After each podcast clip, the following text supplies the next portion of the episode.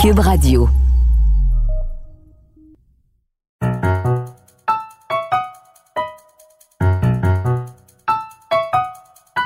Ici Mathieu Bock-Côté et bienvenue aux Idées mènent le monde.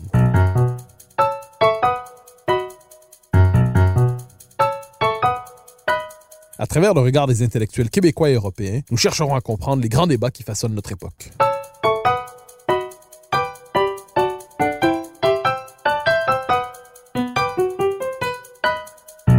On s'intéresse rarement, et généralement de manière superficielle, lorsqu'on le fait, à la vie intellectuelle des pays d'Europe de l'Est. Elle nous semble périphérique, lointaine. Mais nous avons tort. Au contraire, elle nous permet de jeter un regard essentiel à la fois sur le dernier siècle et sur celui qui commence, et sur notre civilisation, qu'elle regarde à travers le prisme de la petite nation. Plus encore, elle nous permet de jeter un regard singulier et d'une grande richesse sur la modernité et ses impasses. Pour nous plonger dans cet univers, je reçois la philosophe Chantal Delsol, qui vient de publier La vie de l'esprit en Europe centrale et orientale depuis 1945, un ouvrage sous cette direction, un ouvrage qui prend la forme d'un passionnant dictionnaire encyclopédique sur la question. Chantal Delsol, bonjour. Bonjour, bonjour Mathieu. Alors, une première question, tout simplement.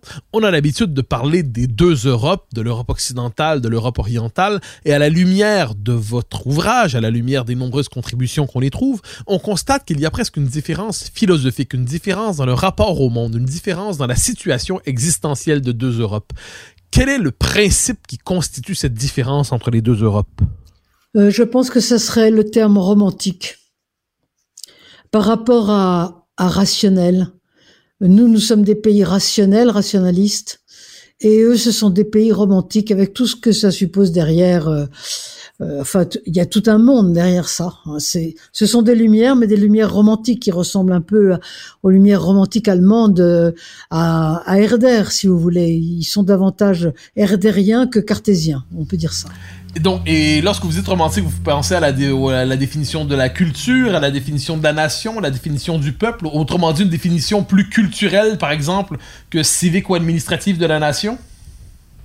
Exactement, exactement. La, euh, vision euh, qu'ils ont de, de, la, de la nation, de la culture, de l'histoire, de la langue, même de la religion, euh, est une est une notion euh, davantage romantique que rationaliste par rapport à par rapport à nous. En tout cas pour l'instant, parce que ça peut changer après. Vous savez, ils vont ils vont peut-être euh, finir par s'aligner sur nous. Ce que je, je, personnellement, je pense que ça serait pas une chose formidable, mais enfin, on ne sait pas. En tout cas, pour l'instant, c'est ça. Après, après le XXe siècle, euh, c'est ça. Ils ont par, ils ont par exemple une, vision de la nation euh, complètement culturelle et narrative, alors que nous, nous avons une, euh, nous avons souvent une, une, vision de de la nation plus plus rationnelle, administrative. Vous voyez.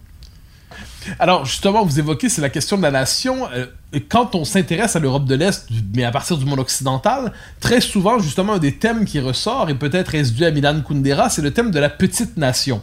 Hein, le thème de la petite nation qui, euh, par exemple, un philosophe comme Alain Finkielkraut a eu l'occasion d'en parler, vous en avez parlé aussi. C'est un thème qui nous vient d'Europe de l'Est à certains égards, bien qu'il ne lui soit pas exclusif, euh, nous le connaissons aussi chez nous de notre côté de l'Atlantique, mais comment pourrait-on caractériser ce qu'on appelle la petite nation, qui est un thème qui est très présent et qui est présent, soit dit en passant, dans le dictionnaire que vous nous, euh, que vous nous présentez. Oui, bien sûr, il y a, forcément plusieurs mentions de ce, de ce thème-là et il y a plusieurs articles de, l'encyclopédie. Je me rappelle euh, que les, Canadiens, plutôt les Québécois, nous, avaient invité, Michel Massowski et moi, Michel Massowski qui est un Polonais, euh, qui est professeur à la Sorbonne de littérature polonaise, on avait été invités par des Québécois sur un colloque sur les petites nations, parce que justement les Québécois se jugeaient qu'ils étaient eux-mêmes une petite nation et que par conséquent il y avait sûrement des liens à établir avec les gens d'Europe centrale. Donc vous voyez, euh, je ne sais pas si vous aviez connaissance de, de ça ou de ces travaux euh, qui, ont, qui ont oui, oui, vous avez connaissance de ça. Et alors, effectivement, il y a, il y a beaucoup de, de réflexions là-dessus parce que ce sont non seulement ce sont des nations petites d'un point de vue géographique, spatial, enfin démographiques, oui, mais euh, elles sont petites parce qu'elles sont coincées entre entre plusieurs empires qui au fond les écrabouillent euh, au cours de l'histoire. C'est ça, c'est bien pour ça qu'elles sont tombées dans l'escarcelle du communisme, entre autres. Hein. Euh, donc elles sont petites à tous les à tous les égards et donc elles se posent constamment la question de savoir comment on peut exister quand on est si petit si faible et si précaire, parce que finalement, comme euh, disaient leurs auteurs, comme disent leurs auteurs, euh, leur liberté euh, leur est constamment conférée par d'autres. Euh, ils ne sont pratiquement, ils sont pas en mesure de la conquérir. Vous voyez, c'est assez dramatique ça.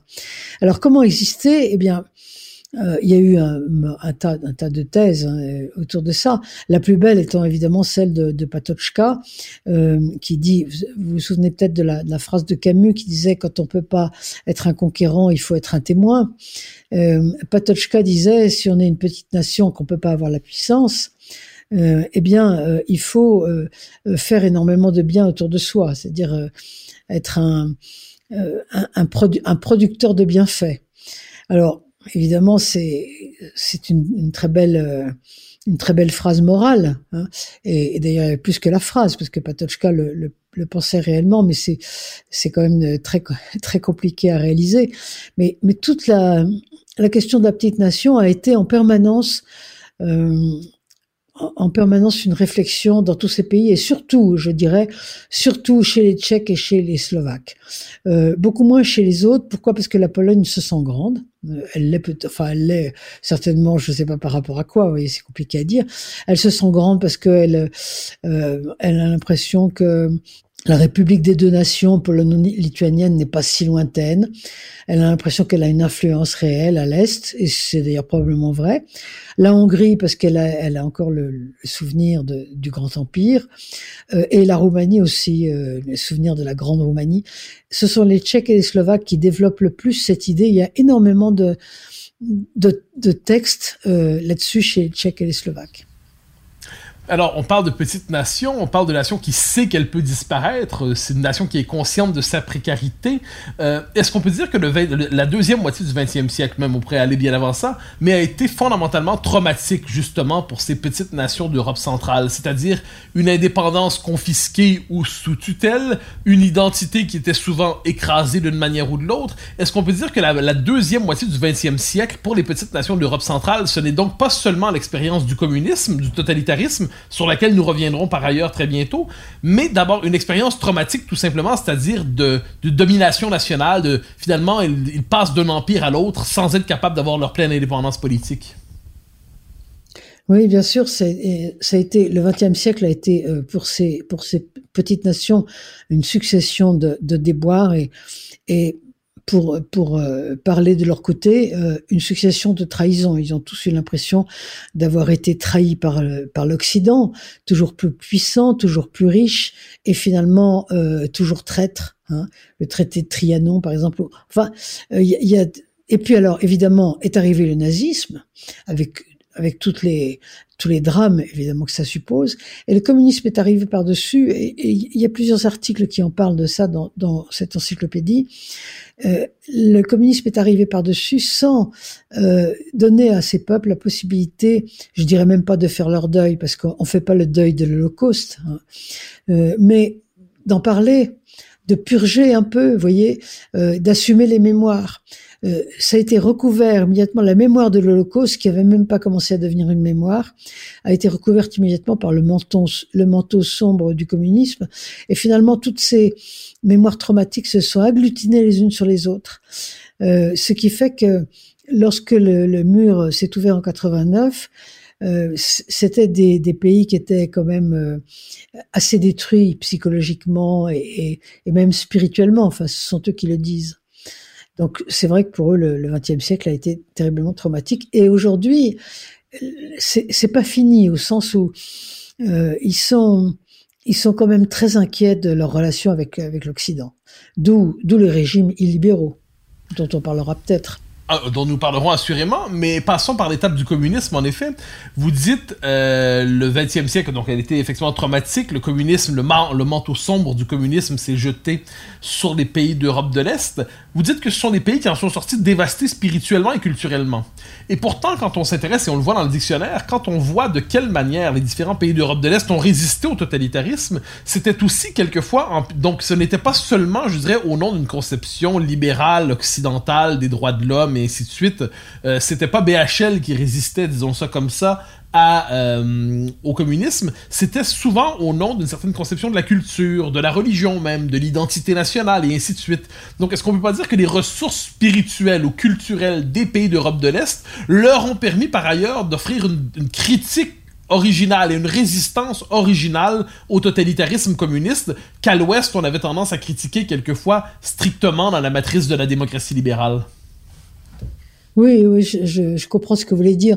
Je, je dis que c'était des pays dévastés parce qu'effectivement, ce sont eux qui le disent. Hein. Je me permettrai pas de le dire comme ça de l'extérieur. Euh, quand ils parlent, par exemple, de l'Homo soviéticus, euh, ça veut dire pour eux quelque chose de très précis. Ça veut dire euh, qu'est-ce qu'on nous a obligés à devenir. Euh, ils parlent de beaucoup de beaucoup de défauts euh, qui, qui ont surgi dans ces sociétés qui étaient dominées par la, une espèce de misère kitsch euh, et, et, évidemment le, le, manque de liberté permanent. Quand je dis dévasté, je veux dire que ils, ont ils ont vraiment. Euh, je, je, me rappelle la première fois que je suis allée en Pologne après la, la chute du mur, j'ai été frappée par une chose qui, qui peut paraître bizarre, mais euh, l'état euh, l'état physique déplorable des gens. Les gens n'avaient plus de dents. Euh, dès, dès l'âge de 50 ans, on voyait beaucoup de gens qui boitaient très bas. Enfin, on sentait que, si vous voulez, c'était des gens qui n'avaient pas été soignés, en fait. C'est ça. Parce que quand vous n'avez plus de dents à 60 ans ou 70 ans, c'est que vous n'avez pas été soigné. Vous, vous pourriez en avoir hein, si, si, les soins étaient normaux. Et, et, mes amis me disaient, mais vous savez, à l'intérieur, c'est pareil. Euh, il y a des blessures absolument énormes. Donc c'est ça que je voulais dire. Alors cela dit, euh, Bien sûr, il est tout à fait vrai que la culture et la spiritualité n'étaient non seulement n'étaient pas touchées, mais c'était elle qui avait qui avait permis de, de résister. La culture d'abord parce que euh, comme c'était des pays qui, qui, finalement étaient étaient constamment euh, euh, récupérés ou conquis ou pris par des par des empires extérieurs depuis très longtemps. Hein. Euh, il y a qu'à voir la Pologne, hein. donc le, le nombre d'insurrections était, était au prorata. Euh, C'était des gens qui qui, ne s'identifiaient pas à la politique, mais, mais à la culture. La culture avait euh, a, a, chez eux une importance euh, très certainement qu'elle n'a pas chez nous. Euh, quand ils avaient des problèmes pour la transmission de la culture, ils créaient aussitôt des universités dans les caves, hein, qu'on appelait en Pologne universités volantes, dans les caves, dans les salons. J'ai un certain nombre d'amis en Roumanie dont le père euh, euh, prêtre caché euh, disait la messe dans la cave. C'était c'était des des traditions de, de, de, vivre comme ça. Donc la culture effectivement très importante et, et, finalement elle se transmettait quand même. Quant à la spiritualité, ben, nous avons effectivement là un, un certain nombre de pays euh, qui sont qui ont conservé leur religion, en tout cas pour l'instant, parce que je ne suis absolument pas sûr que la Pologne ne va pas faire comme le Québec en, dans les années 60. Pas sûr du tout. Je sais pas ce qui va se passer. Et, donc tous ces pays ont gardé leur spiritualité. Euh, bon, le seul pays, il y a un pays qui n'a pas de spiritualité, c'est la République tchèque. Donc euh, elle n'a pas gardé parce qu'elle l'avait pas. Euh, la Tchéquie est un pays agnostique, enfin dans l'ensemble, naturellement, je ne vais pas généraliser, il y a quelques pourcentages, un petit pourcentage de, chrétiens, mais très peu.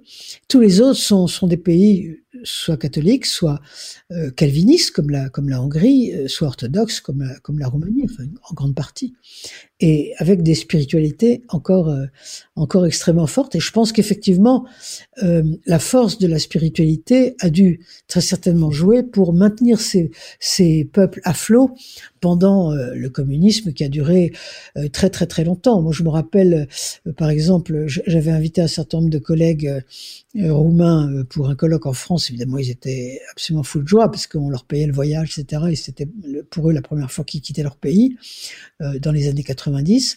Et ils m'avaient téléphoné avant en disant mais euh, il faut aussi inviter un tel. Alors je dis bah pourquoi? Oui, d'accord. Ah bah parce que c'est un ancien communiste, euh, il a tout fait pour nous embêter et même d'ailleurs il a fait plus que ça. Mais comme nous avons pardonné, nous ne voulons pas le mettre de côté. Vous voyez, donc on l'a invité euh, parce que on voulait pas le mettre de côté, parce qu'on voulait pardonner. Et donc tout ça, c'est évidemment, ça provient de la spiritualité. euh, pour pour en arriver à des choses pareilles, surtout quand quand on sait ce qui s'est passé en Roumanie, ce qui était probablement le pays le pire. Euh, pardonner, euh, c'était c'était pas rien. Donc effectivement, ça manifeste une très très grande spiritualité. Alors, vous avez évoqué la question des universités clandestines.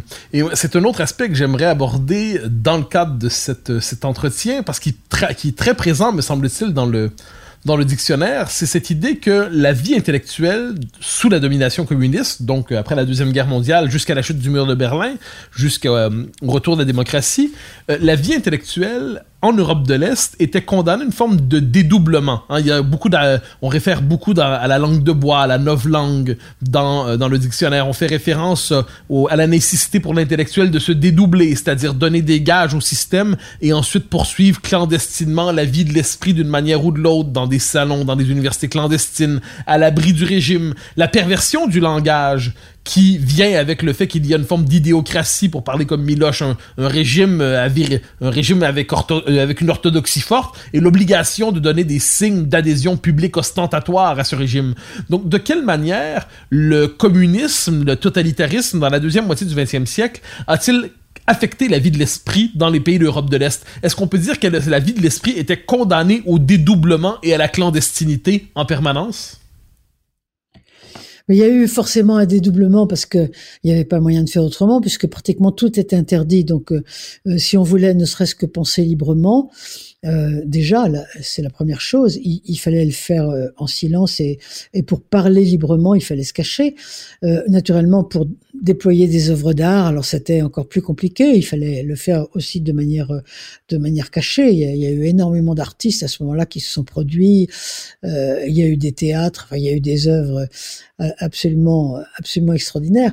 Bon, cela dit il n'y a pas il a pas eu que cet aspect. Il y a eu et c'est ce qui nous intéresse principalement dans ce livre euh, et, il y a eu un, euh, une magnifique analyse de tout ce qui leur arrivait. Si vous voulez imaginer que parce que tous ces pays c'était des pays plusieurs avaient déjà été complètement démocratique. Euh, C'était le cas de, la Tchéquie, de la Pologne, euh, la Hongrie. Bon, on pouvait pas parler vraiment de démocratie euh, au sens occidental, mais c'était des régimes libres, c'était des pays libres. C'était pas des pays barbares. Donc, imaginez que vous vous prenez un philosophe et vous le mettez, je sais pas, dans la cage d'un cannibale. Hein. Mais c'est à peu près ce qui, ce qui, est arrivé là. Vous vous prenez des peuples, des peuples, des sociétés qui étaient extraordinairement développées, euh, avec une culture très riche euh, à, à tous égards et puis vous les obligez à vivre comme des cannibales. C'est à peu près ça. Alors qu'est-ce qui se passe? Le, le, philosophe dans la cage du cannibale, il va beaucoup souffrir, ça c'est évident, mais il, il, va, quand il sortira, il sortira avec des analyses absolument euh, éblouissantes, vous voyez, parce que il va analyser tout ce qui lui arrive, il va analyser le caractère du gars qu'il est en face de lui, etc.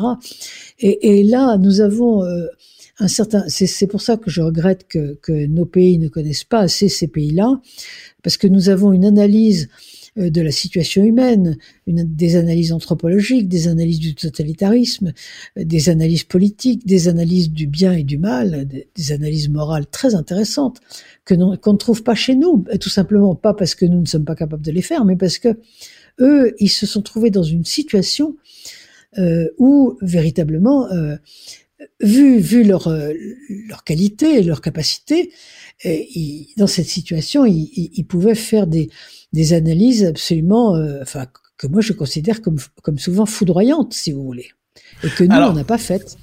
Ben alors justement, je, je, me permets de vous, pendant le, le temps d'une question, vous faire traverser à l'ouest. Lorsque je lis, par exemple, Miloche, lorsque je lis les auteurs, plus largement des auteurs qui euh, se sont et qui sont traduits en français ou en anglais et qui ont réfléchi justement au totalitarisme, aux conditions de la pensée, aux conditions de la vie intellectuelle en Europe de l'Est, au temps de, l'orthodoxie, au temps du, de, l'orthodoxie idéologique, au temps du totalitarisme. J'ai quelquefois l'impression, mais peut-être est-ce que je me trompe, que plusieurs de leurs réflexions éclaire l'évolution des démocraties occidentales qui se veulent encore euh, libérales officiellement, mais qui sont pas étrangères non plus à l'idéocratie, ce qu'on nomme euh, le politiquement correct, ce qu'on nomme les, différentes manières de nommer aujourd'hui une forme de pensée dominante, euh, à tout le moins dans les milieux qui s'intéressent à la vie de l'esprit, à la vie intellectuelle, dans les médias, dans les universités. Est-ce qu'on peut dire que certaines de leurs réflexions qui ont été pensées dans un autre contexte éclairent néanmoins la vie intellectuelle peut-être aujourd'hui dans ce que devient le monde occidental? Alors, il y a, y a, toute une, une, réflexion sur ce sujet, en effet, euh, qui est menée euh, assez peu par Miwash, mais, mais beaucoup par Havel et, et Kundera, oui. euh, qui dit euh, finalement, le communisme n'était rien d'autre que la pointe immergée de l'iceberg de la modernité. Et finalement, maintenant que le communisme s'effondre, eh bien, la modernité continue à l'ouest, et au fond, c'est très proche. Alors, euh, il y, a, y, a y, a, un certain nombre de pages qui sont tout à fait, tout à fait intéressantes pour montrer cette, cette proximité. Euh, si vous voulez, euh, quand on veut anéantir la religion, il est bien plus facile de l'anéantir par la dérision, ce qui arrive chez nous, qu'en fermant les églises, ce qui est arrivé au moment du communisme. Et il y a un certain nombre de, euh, comme ça, de de comportements qui disent Havel et Kundera, on peut évidemment pas être d'accord avec ça, euh, qui finalement sont très proches et, et, même ils mettent en valeur euh, les, euh, les loisirs de masse, euh, les, les HLM qui ressemblent aux HLM communistes, etc. Enfin, le, le, comment dire, Kundera, Kundera dit l'absurde la, juvénophilie du discours officiel. Vous voyez des choses comme ça, ou encore la bureaucratie, bien entendu, parce que la bureaucratie de Kafka, elle est à la fois commune et occidentale. Hein. Donc euh, euh, il y a un lien. Alors évidemment, c'est une thèse hein, euh, qu'on peut discuter, mais c'est une thèse intéressante que de dire que le communisme était la pointe immergée de la pointe émergée, pardon, de l'iceberg moderne. Je pense que c'est quelque chose qui serait à creuser.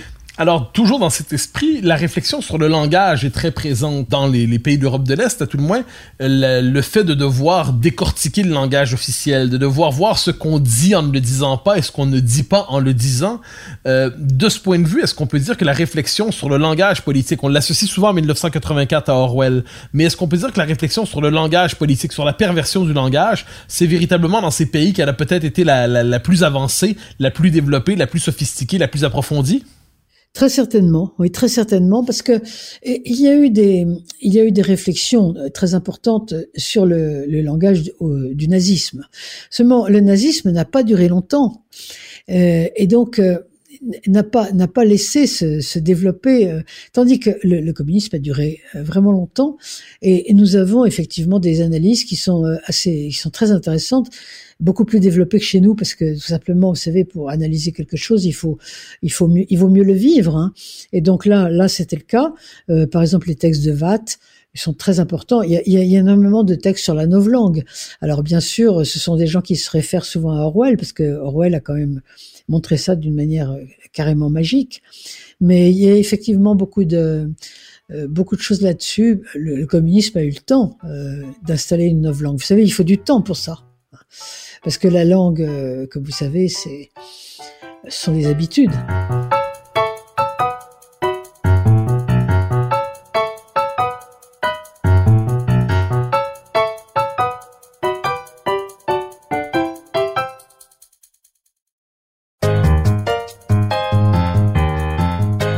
Dans cette réflexion sur le langage, sur les habitudes, sur la culture, à travers tout cela, ce, qui se dégage, me semble-t-il, c'est une réflexion qui, dans la deuxième moitié du 20e, a été marquée par l'antitotalitarisme. Or, le communisme tombe, le totalitarisme euh, s'effondre, et on s'attend, on s'attend généralement à ce que les pays d'Europe de l'Est s'alignent sur le modèle des démocraties occidentales, euh, suivent finalement euh, reprennent le retard, décident de s'aligner finalement sur le modèle des démocraties occidentales. Et pendant un temps, c'est ce qui arrive. Mais on pourrait dire que depuis une dizaine d'années, peut-être, les démocraties d'Europe de l'Est semblent très sceptiques devant ce qui se passe à l'Ouest et sont à la recherche de leur propre modèle. On parle quelquefois de démocratie illibérale. Euh, Qu'est-ce qui explique le fait qu'aujourd'hui, les pays d'Europe de l'Est, pendant un bon moment, voulaient s'aligner sur l'Ouest? À tout le moins, c'est l'impression qu'on en avait. Qu'est-ce qui explique qu'aujourd'hui, ils sont plutôt tentés de suivre leur propre chemin, comme s'ils ne voulaient pas finalement ressembler à ceux auxquels ils voulaient ressembler hier? Un certain nombre de, de, un certain pourcentage de gens chez eux, c'est pas tout le monde évidemment, euh, s'est rendu compte assez assez rapidement que euh, si si s'ils voulaient ressembler vraiment à l'Ouest, il fallait qu'ils qu'ils changent leur mentalité de façon très profonde. On en revient à ce que nous avons dit tout à fait au début sur le rationalisme et le romantisme. En fait, ils se sont rendus compte que euh, leur modèle à eux était quand même assez différent d'une autre. Et bon, il y a, y a, beaucoup de facteurs qui entrent en ligne de compte, mais euh, le fait que cette spiritualité dont on a parlé est encore assez importante euh, fait qu'ils ont du mal à rejoindre très rapidement le matérialisme et le cosmopolitisme qui est le nôtre. Euh, le matérialisme parce qu'ils sont encore spiritualistes, peut-être encore pour un temps, mais encore en tout cas. Euh, et puis euh, aussi, ils ont ils ont du mal culturellement parce que euh, leur, leur, culture est extrêmement importante. Ils n'ont pas du tout envie de, de, passer à une forme de cosmopolitisme. Vous avez par exemple, mais il y a énormément de gens qui ont écrit là-dessus dans ces pays-là, euh, un, un, un, auteur euh, personnellement que j'aime énormément, qui s'appelle Stasiuk, un polonais, euh, qui dit, il a une phrase, je l'ai pas sous les yeux, mais je vous la redis de mémoire, c'est assez simple. Euh, il dit finalement, euh, bientôt, euh, il n'y aura plus de France, il n'y aura plus d'Italie, il n'y aura plus de Pologne, mais il nous restera Coca-Cola, Nike et Total. Vous voyez et c'est ça au fond. C'est vous allez vous êtes en train de détruire la culture. Il restera plus que des marques commercial, mondial, du matérialisme. Et, ça, évidemment, pour un certain nombre d'entre eux, euh, c'est très très difficile à avaler. Je pense que le, les démocraties dites illibérales prospèrent euh, là-dessus. Alors évidemment, c'est euh, c'est très c'est très complexe. Il y, a, il y, a, beaucoup de choses qui rentrent en ligne de compte, mais il y a toute une toute une vision de de la culture et de la spiritualité. Je vous prends juste un exemple la question de la liberté, parce dit démocratie illibérale, bon, ça veut dire que euh, ce sont des, démocraties non libres. Ce sont des démocraties dans lesquelles euh, on, réclame que soit, que soit mise une frontière à la liberté. C'est-à-dire qu'il y a, par exemple, chez Viktor Orban, c'est très très net, les Polonais sont euh, certainement moins disons, les, les, gouvernants polonais d'aujourd'hui, les illibéraux sont moins malins que Viktor Orban. Donc chez Viktor Orban, c'est assez net. Euh, la phrase euh, qu'en France, on, on, oblige les enfants à apprendre par cœur à partir de quasiment de la maternelle, euh, ma liberté s'arrête là où commence celle des autres. C'est quelque chose d'absolument insupportable pour euh, un Hongrois qui vote Orban. Pourquoi? Parce que ma liberté ne commence pas du tout là où commence celle, euh, de, s'arrête pas du tout là où commence celle de l'autre. Ma liberté s'arrête là où commence ma responsabilité. Voilà, voilà ce qu'on ce qu'on pense dans une démocratie illibérale. Autrement dit, il y a des limites à la liberté, comme vous vous souvenez peut-être que euh, Montaigne lui-même disait même la vertu a des limites. Eh bien, même la vertu a des limites, la liberté a des limites. Il y a des moments où ça s'arrête, il y a des moments où notre responsabilité nous impose de nous arrêter. Donc, ce sont pas des gens qui sont contre la liberté, ce sont des gens qui disent qu'il y a des limites à la liberté. C'est pas parce que j'ai envie de ceci que je dois l'avoir. Donc là, il y a un débat. Je regrette que ces gens-là soient seulement injuriés et qu'on ne débatte jamais avec eux, parce que je pense que ce serait intéressant de débattre pour savoir où s'arrête la liberté. Vous voyez c'est un peu ça qui se passe, grosso modo. Hein. Alors, vous évoquez justement le fait que très souvent, lorsqu'on s'intéresse à ces, ce qu'on voit le, le, traitement réservé à ces pays dans les médias occidentaux, ils sont présentés comme retardataires, rétrogrades, donc on les insulte sans prendre la peine de discuter avec la vision du monde qui s'y exprime pour le meilleur et pour le pire. Euh, est-ce que néanmoins, euh, dans les institutions de l'Europe, par exemple, euh, est-ce que dans les... Euh, donc le, je, je, pense au Parlement européen, mais je pense à toutes les institutions qui sont liées à la construction européenne, ou dans la vie intellectuelle, est-ce qu'un dialogue se maintient néanmoins aujourd'hui entre ces deux Europes? Est-ce qu'elles trouvent le moyen de de, voir de quelle manière leur vision pourrait mutuellement se féconder, ou est-ce qu'on est plutôt condamné, après la faille atlantique euh, des années 90, à connaître une faille au sein même de l'Europe, comme si un nouveau mur se dressait, mais un mur d'incompréhension entre deux traditions européennes qui ne sont plus capables de se reconnaître comme étant mutuellement légitimes? Je pense qu'il y a un vrai mur d'incompréhension. Et il a commencé bien avant euh, que les démocraties illibérales se mettent en place. Il a commencé dès les années 90. Euh, pendant les années 90, j'ai beaucoup été dans ces pays et j'ai beaucoup euh, rencontré les chancelleries, j'ai beaucoup dîné chez, les ambassadeurs et il y avait une une manière de, de, de, les ridiculiser dans les dans les ambassades de France qui était incroyable, qui m'a toujours euh, énormément choqué. Et aujourd'hui, il y a vraiment euh, il y a vraiment une incapacité de dialoguer, mais pas seulement entre l'Europe et ces démocraties illibérales. Là, il y a vraiment une, une incapacité de, de, se parler parce que euh, l'Europe ne veut pas leur parler, c'est tout simple.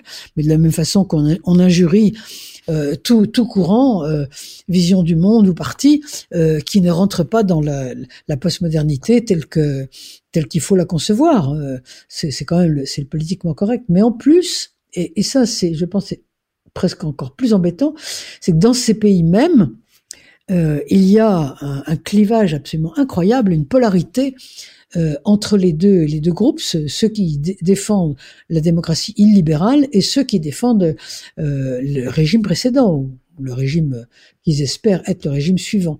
Et ce sont très souvent en Pologne, c'est carrément euh, incroyable, et ils ne se parlent pas. Hein.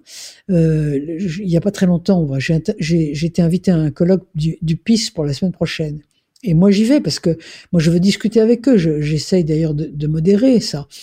Eh bien immédiatement j'ai eu un j'ai eu un mail du du journal euh, euh, qui est l'équivalent du Figaro ici euh, qui me dit mais pourquoi est-ce que vous allez chez eux? Vous vous rendez pas compte? C'est très grave. Il faut pas parler avec ces gens quoi. Vous voyez? Donc euh, c'est c'est je pense pas du tout qu'il y ait un dialogue franchement alors, vous dites qu'il n'y a pas de dialogue. Est-ce que euh, ces pays, on peut dire, euh, parce que donc vous dites qu'il n'y a pas de dialogue à l'intérieur même de ces pays quelquefois, euh, est-ce que néanmoins, si on regarde ça sur le moyen terme, est-ce qu'on peut dire que la vision dite illibérale ou la vision plus conservatrice, je ne sais pas quel terme utiliser dans telles circonstances, est-ce qu'elle est encore en position hégémonique ou avec l'arrivée des nouvelles générations, est-ce qu'on peut dire qu'elle est en train de régresser et qu'elle elle semble de plus en plus résiduelle, condamnée à périr. Donc, est-ce qu'elle est vraiment en capacité aujourd'hui de fournir, de, de, de, de, générer une pensée, de générer des politiques et ainsi de suite, ou est-ce qu'il s'agit d'une forme de volonté de faire barrage devant par ailleurs une mutation démographique et culturelle qui serait inéluctable? Il y a, en fait, il y a deux pays hein, qui, sont concernés, c'est, la, Hongrie et la Pologne. Euh, la situation, à mon avis, est un peu, différente, autant que je sache, hein, parce que je suis pas, je connais pas ces langues, donc c'est difficile de bien connaître les pays quand on connaît pas les langues. Euh, la situation, je pense, est un peu différente des deux côtés. Euh, chez Orban, vous avez une situation qui est bien en main. Orban, effectivement, tient la situation en main, et le, une grande partie du pays le suit. Euh, simplement, il s'inquiète pour, euh, pour sa succession. Alors, il est en train de mettre en place des, des, des gens plus jeunes que lui, euh, qui sont d'ailleurs très bien. Il, il, a de très bonnes, il a, il a de très bonnes idées de, de réformes qui sont euh, à, mon, à mon avis, plutôt modéré dans un sens conservateur. Bon, naturellement, je ne dis pas qu'il n'y a rien à redire. Il y a certainement des choses à redire, des choses qui ont été maladroites, euh, mais je, je n'utiliserai pas du tout les injures qu'utilisent euh, mes amis français à l'encontre de Orban. Et ça, peut-être que ça pourrait durer. En Pologne, les choses sont beaucoup plus compliquées parce que euh, parce qu'en Pologne, euh, bon, évidemment, le PIS représente la moitié de la population. À l'élection, euh, c'est une évidence. Mais alors, euh, comment vous dire les choses? Ils sont pas malins. Euh, ils sont excessifs, ils sont extrémistes, ils sont. Et ça, vous savez, ça pardonne pas. Puis ça, ça peut se comprendre. Hein. C'est assez horripilant. Alors quand vous voyez en face, euh, bah, vous avez en face euh, une élite qui est quand même ultra sophistiquée, intelligente, modérée, calme. Ben, je, je suis pas sûr que ça dure très très longtemps quand même. C'est il est là le problème. Vous comprenez quand on se trouve en face de euh, en face de gens un peu frustes, euh, ben on, s'en débarrasse plus vite. Hein. Euh, c'est un peu ça le problème, je pense. Maintenant, euh, après, en dehors de, toutes ces choses qui sont peut-être plus ou moins des détails, j'en sais rien. Est-ce qu'une est-ce qu'une vision du monde conservatrice à ce stade peut perdurer en Europe? Je sais pas, c'est une question qu'on peut poser. Est-ce qu'on peut résister à la postmodernité? C'est une question qu'on peut poser, ça. Alors, nous nous rapprochons de la fin de cet entretien et vous avez évoqué au tout début, vous nous dites qu'il y a bon, une différence fondamentale. Vous dites une, euh, des sociétés plus romantiques, des sociétés qui n'ont pas le même rapport à la culture, qui n'ont pas le même rapport probablement à la liberté qui ont pas le même rapport à la spiritualité probablement aussi. Euh, et vous nous dites qu'on doit, si on se penche sur ces sociétés, c'est parce qu'on peut aussi y apprendre quelque chose pour les sociétés occidentales qui ont quelquefois l'impression d'être à l'avant-garde de l'histoire et que personne ne peut leur apprendre quoi que ce soit, sinon la nouvelle minorité d'avant-garde qui en émerge. Euh, à la lumière de votre de, de, ce dictionnaire encyclopédique, de ce travail de fond à la fois sur les penseurs et sur les grands thèmes qui se dégagent de l'histoire euh, de la deuxième moitié du XXe siècle, en fait de, depuis 45 en, en Europe de l'Est, quelles pardonnez cette question toute simple, mais quelles seraient les grandes leçons en quelque sorte que nous pourrions retenir de la pensée est-européenne pour penser les propres limites de la postmodernité occidentale? Est-ce qu'on est-ce qu'on peut retenir des leçons? Et si oui, lesquelles? Vous, vous, avez là des, une, pensée qui dans l'ensemble est une je, je, que j'appellerais une pensée personnaliste en fait c'est ça. Euh, c'est une c'est une pensée spiri spirituelle même d'ailleurs chez les agnostiques tchèques la pensée spiritualiste euh, et au fond, ce sont, euh, grosso modo, ce, ce, sont des personnalistes. Et donc, qu'est-ce qu'ils nous apprennent? Ils nous apprennent de, ils, nous enjoignent d'abandonner le manichéisme qui est le nôtre. Vous savez, nous, on est quand même encore resté dans le manichéisme complet. Euh, on s'imagine que que Satan existe sur Terre. Et par conséquent, nous, nous sommes des anges, parce que si Satan existe, en face, nous sommes des anges. Donc on a, on tendance à voir la vie politique comme ça, ce qui est, un drame absolu, parce que justement le monde humain n'est pas fait comme ça. Vous avez toute une réflexion anthropologique chez eux euh, qui serait très importante euh, pour nous de reprendre, d'étudier, comme par exemple lorsque le Kolakowski euh, dit que l'homme est un être de honte, de dette et de doute. Euh, c'est une chose qui est assez difficile à croire ici, euh, par exemple en France. L'homme est un être de honte. ça renvoie, vous savez, à, l'histoire d'Adam et Ève qui s'aperçoivent qu'ils sont nus.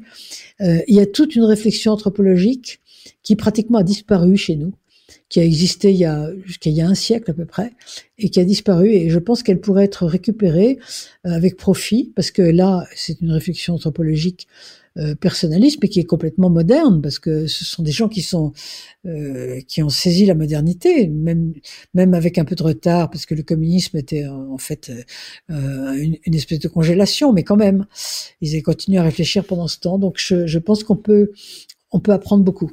Je me permets une dernière, dernière question. Parmi les auteurs d'Europe de l'Est traduits en français, euh, lesquels, d'après vous, sont les euh, quelqu'un qui voudrait s'initier minimalement à ces questions, qui voudrait se tourner vers la pensée politique d'Europe de l'Est et qui voudrait, d'une manière ou de l'autre, euh, s'y alimenter. Quels sont les auteurs, ou peut-être simplement quels sont les livres qui devraient, euh, qui devraient être les premiers sur la, non pas la liste de lecture, mais sur le chemin intellectuel de ceux qui voudraient partir à la rencontre de cette pensée de l'Europe de l'Est, au-delà bien évidemment de votre dictionnaire et de l'introduction que vous y signez? Oh ben, tout dépend si on aime la, la, littérature ou la philosophie, mais tout à l'heure vous avez évoqué Kundera. Je pense que euh, Kundera, qui est très bien, qui est très bien traduit euh, dans plusieurs langues, euh, est, est, un auteur très très intéressant parce que justement ces personnages vivent dans ces dans dans ces territoires territoires là et sous ces régimes et ils les analysent en même temps qu'ils vivent. Donc euh, c'est très intéressant et c'est très bien écrit. Sinon, euh, j'ai cité tout à l'heure Kolakowski, qui est un, auteur polonais là, euh, qui est qui est en général plutôt plutôt bien traduit, hein, pas tout, hein, naturellement. Mais il est vrai que le problème que nous avons, euh, c'est quand même que beaucoup de choses, beaucoup de choses n'ont jamais été traduites. Donc euh, moi, il y a, y a, beaucoup de choses que j'ai jamais pu lire parce que je, je suis pas capable de lire euh, du polonais ou du tchèque, bien sûr. Mais le hongrois Maraï, euh, c'est très intéressant, Maraï, parce que bon, d'abord ses romans sont des euh, sont des belles, de belles descriptions de la, société de son temps. Et puis, euh, en plus, il, il, a bien, il a bien décrit les épisodes historiques avec son langage de, de, de littéraire. Donc, euh, c'est très intéressant. Il y, a, il y a énormément de choses quand même. Alors, pour réussir à se plonger dans cet univers, je redonne le titre de votre livre, La vie de l'esprit en Europe centrale et orientale depuis 1945. C'est un dictionnaire encyclopédique sous votre direction, Chantal Delsol. Je vous remercie infiniment pour votre passage aux idées mènent le monde. Merci beaucoup.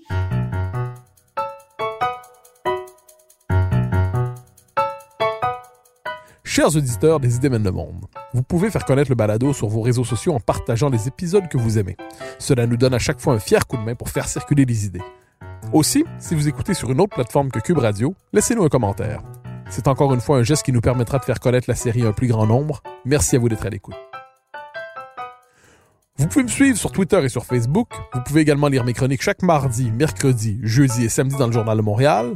Vous pouvez également m'écouter chaque semaine à la Joute et sur Cube Radio tous les jours à 10h à l'émission de Richard Martineau. Animation et recherche, Mathieu Bocoté. Réalisation, Anne-Sophie Carpentier. Une production Cube Radio.